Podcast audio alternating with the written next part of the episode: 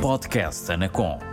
Neste espaço falamos de temas relevantes para os consumidores. Deixamos dicas sobre como resolver os seus problemas com as comunicações e damos a conhecer a atividade da Anacom. Podcast Anacom. Olá, hoje temos connosco o Paulo Brito, do CIAB, Tribunal Arbitral de Consumo, dos distritos de Braga, Viana do Castelo e Vila Real, que nos vem falar de uma nova valência que os centros de arbitragem de conflitos de consumo têm, a integração na rede de apoio ao consumidor endividado. E Paulo, começamos por aí, explicar o que é esta rede e que serviço é que presta aos consumidores. Portanto, antes de mais, muito boa tarde. Eh, muito obrigado pela oportunidade que nos deram, pelo convite que nos fizeram. Eh, para nós é muito importante poder divulgar, de facto, esta, esta, esta, esta rede eh, a RAS, que é a Rede de Apoio ao Consumidor Endividado, e ela uh, uh, presta um serviço uh, individual aos consumidores de forma absolutamente gratuita, confidencial e tem como grande missão apoiar, aconselhar o consumidor endividado. Portanto, esta é a verdadeira missão do, do, do, da Rede de Apoio ao Consumidor Endividado. No caso particular, aquilo que nós, nós prestamos apoio aos consumidores residentes dos 19 municípios cobertos pela abrangência do Tribunal Arbitral de Consumo do SIAB em Braga. Portanto, abrangemos toda, todas este, todos estes municípios, todos os consumidores destes municípios eh, que precisam eh, do apoio que nós damos, quer presencialmente, quer por telefone, quer por videoconferência, enfim, o que for possível. E que resposta é que esta rede tem para os consumidores que, por exemplo, têm problemas em pagar faturas de serviços de comunicações eletrónicas? Essa, essa questão que me coloca, quando, quando me foi, foi formulado o convite, uh, eu, eu, tive alguma dificuldade logo à primeira de, de enquadrar uh, esta rede de apoio, aquilo que nós fazemos com a questão das telecomunicações. Mas depois, vendo aquilo que eu faço uh, diariamente, quando presto apoio ao consumidor e quando estou a tentar ajudar o consumidor a calcular o seu rendimento líquido disponível, aquilo que eu verifico é que a, a componente, quer de telecomunicações, quer da aquisição do equipamento uh, de, de, de, é? tem um impacto, tem um peso muito grande na, na, no rendimento das famílias ou dos consumidores com quem nós falamos. E, portanto, se acrescentar a, este, a estes encargos, os encargos do crédito de habitação, os encargos do crédito pessoal, os encargos dos cartões de crédito e por aí fora, eh, de facto, eh, tem tudo a ver. E, portanto, nós, de facto, prestamos apoio também a esses clientes e ajudamos esses clientes. Eh, uma nota importante que é quando nós nos apercebemos na conversa com o consumidor que, de alguma razão, não, é, não se trata de um, de um, de um incumprimento bancário, mas um conflito eh, entre eh, o consumidor e a empresa operadora, estando nós fisicamente, no caso das instalações do Tribunal Arbitral de Consumo, aquilo que muitas vezes é pedimos ou encaminhamos esse consumidor para o Tribunal Arbitral de Consumo. Está aqui claramente uma sinergia muito grande entre aquilo que nós fazemos, este gabinete faz, da, da rede de apoio ao consumidor endividado e o próprio Tribunal Arbitral de Consumo. Portanto, há aqui uma sinergia muito grande. Então, eh, recebem pedidos de ajuda de consumidores nesta rede. Como é que se processa essa, essa ajuda que a rede faz aos consumidores? Basicamente, aquilo que nós uh, fazemos e tentamos sempre, regra geral, é assim que tem acontecido com reuniões presenciais, a maior parte delas tem sido presenciais. Aquilo que nós fazemos é um diagnóstico eh, tentamos perceber exatamente quais são as, eh, as despesas que o consumidor tem, que rendimentos o consumidor tem e nesta, nesta parte de uh, tentar perceber as despesas, fundamentalmente, nós temos que ser um bocadinho, não queria ser duros, mas muito incisivos com os, com os consumidores. Porque eles, às vezes, naquele primeiro, na primeira conversa, não nos dizem tudo. E, portanto, nós temos que ser ali um bocadinho mais uh, exigentes com eles.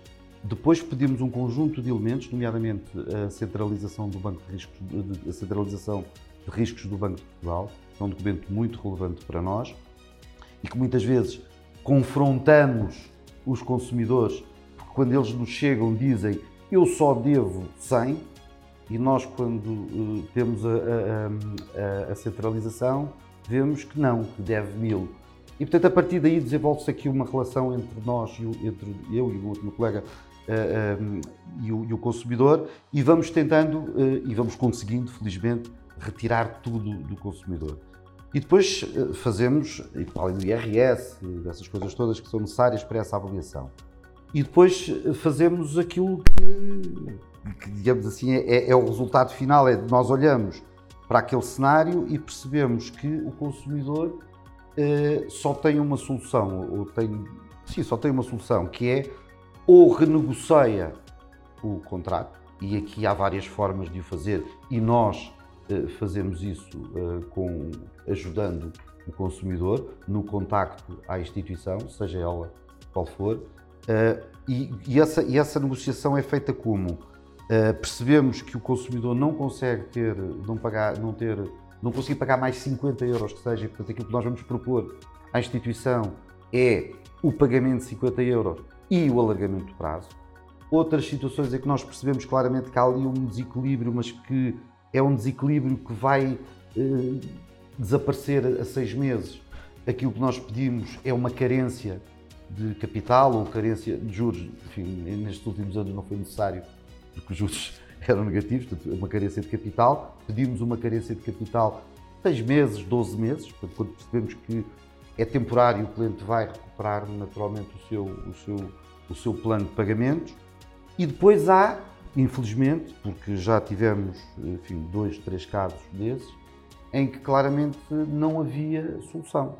portanto, neste, nessas situações, aquilo que nós aconselhamos e recomendamos ao cliente, ao consumidor, peço desculpa, é que recorram, a, através da Segurança Social, ao apoio judiciário e ponham em cima da mesa a situação da insolvência eh, pessoal.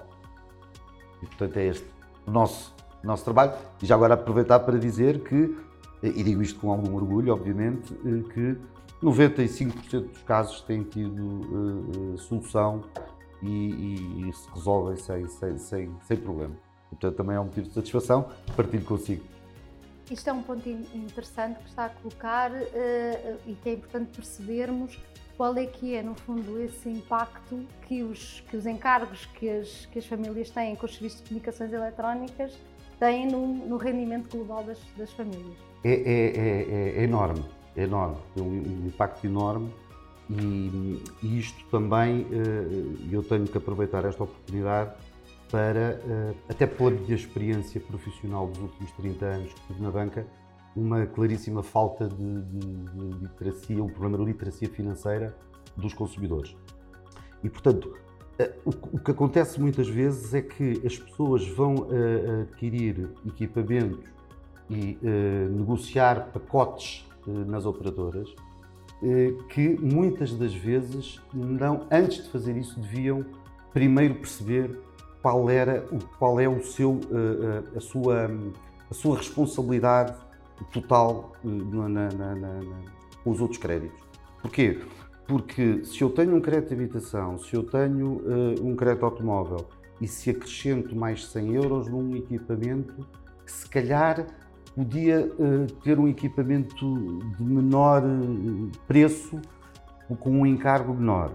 Se calhar tenho um pacote de uh, 500 canais, se calhar podia ser resolvido com um pacote mais barato de 50 canais e isso fazia com que a minha responsabilidade mensal reduzisse um bocadinho.